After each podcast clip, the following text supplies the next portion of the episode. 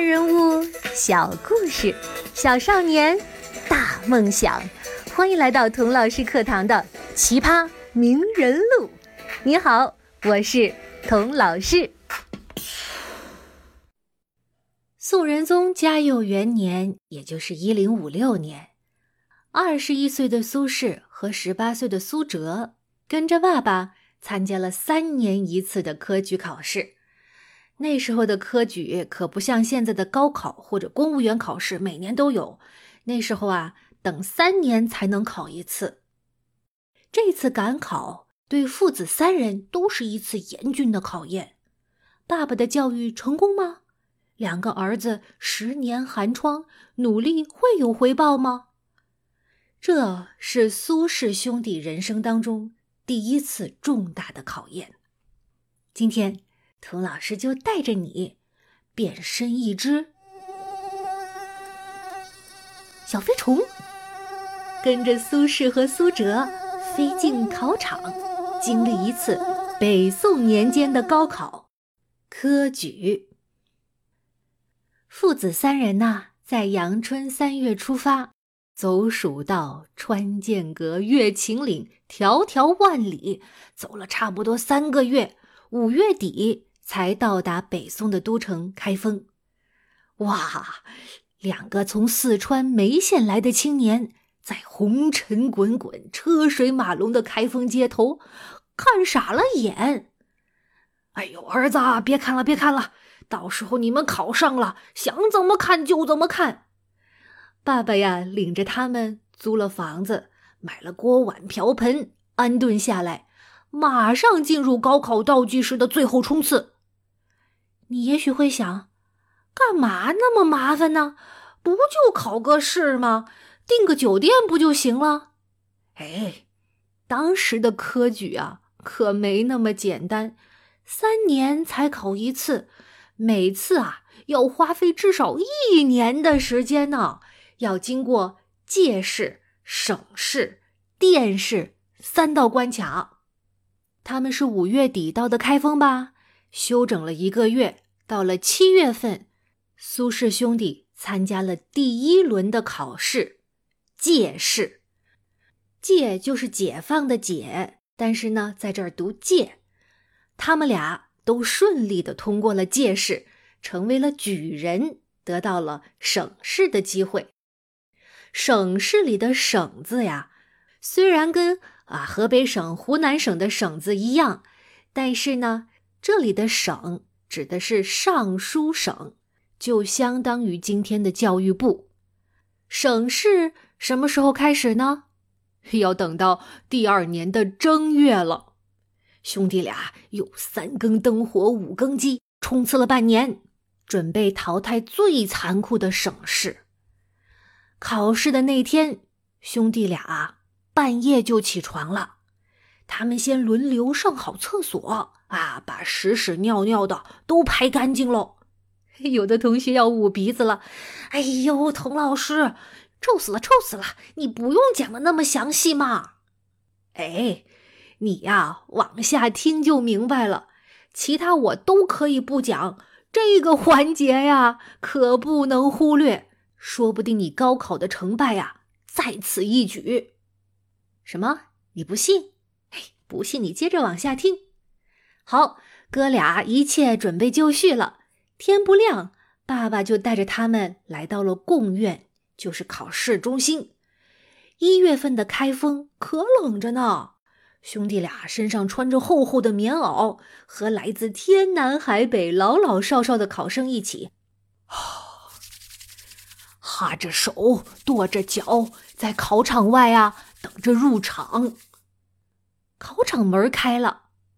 但是进考场前呢，还得先脱衣服、搜身检查呀，甚至连带进去的馒头、大饼都要一个一个掰开来看，里面有没有夹带小抄，企图作弊。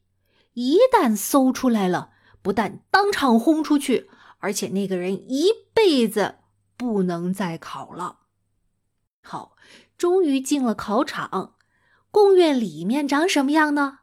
哎呦，其实啊，非常的简陋，一排一排的小隔间，看起来就跟茅坑一样。每个小隔间呢，刚刚够坐一个人，前面有个挡板。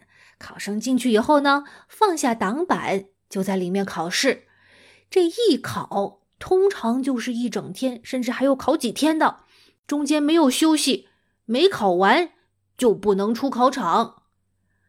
那有些同学说了：“，童老师，那我我肚子饿了怎么办呀？”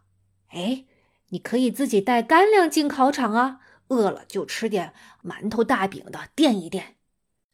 那有的同学又说了：“那那我要想上厕所怎么办呢？如果只是尿尿，哦，那还好办。每个隔间呢都有一个尿壶，供你就地解决。可是，可是我要大大呢？你要大大呀？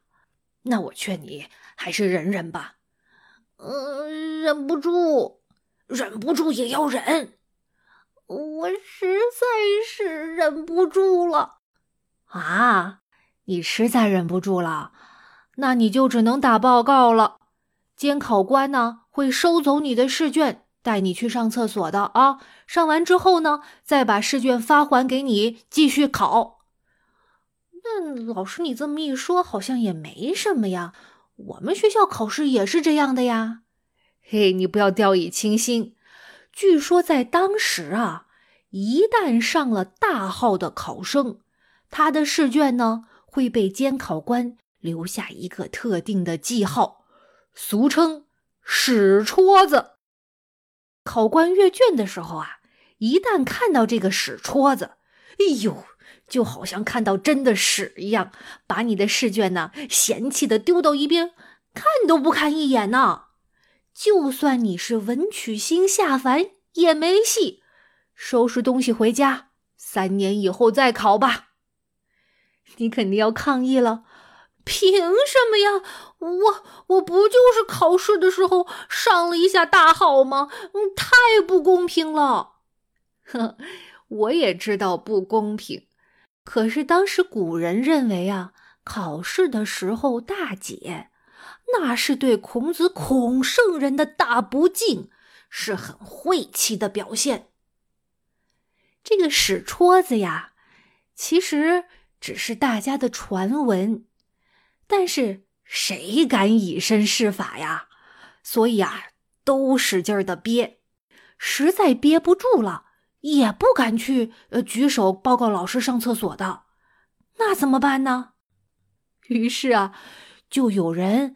把自己的袜子脱出来，哎，以前那个袜子不像咱们现在有弹性的袜子，以前是布袜子，一张开老大一个口，然后呢就把自己的屎啊悄悄的拉在袜子里，烤完了以后再偷偷的带出去。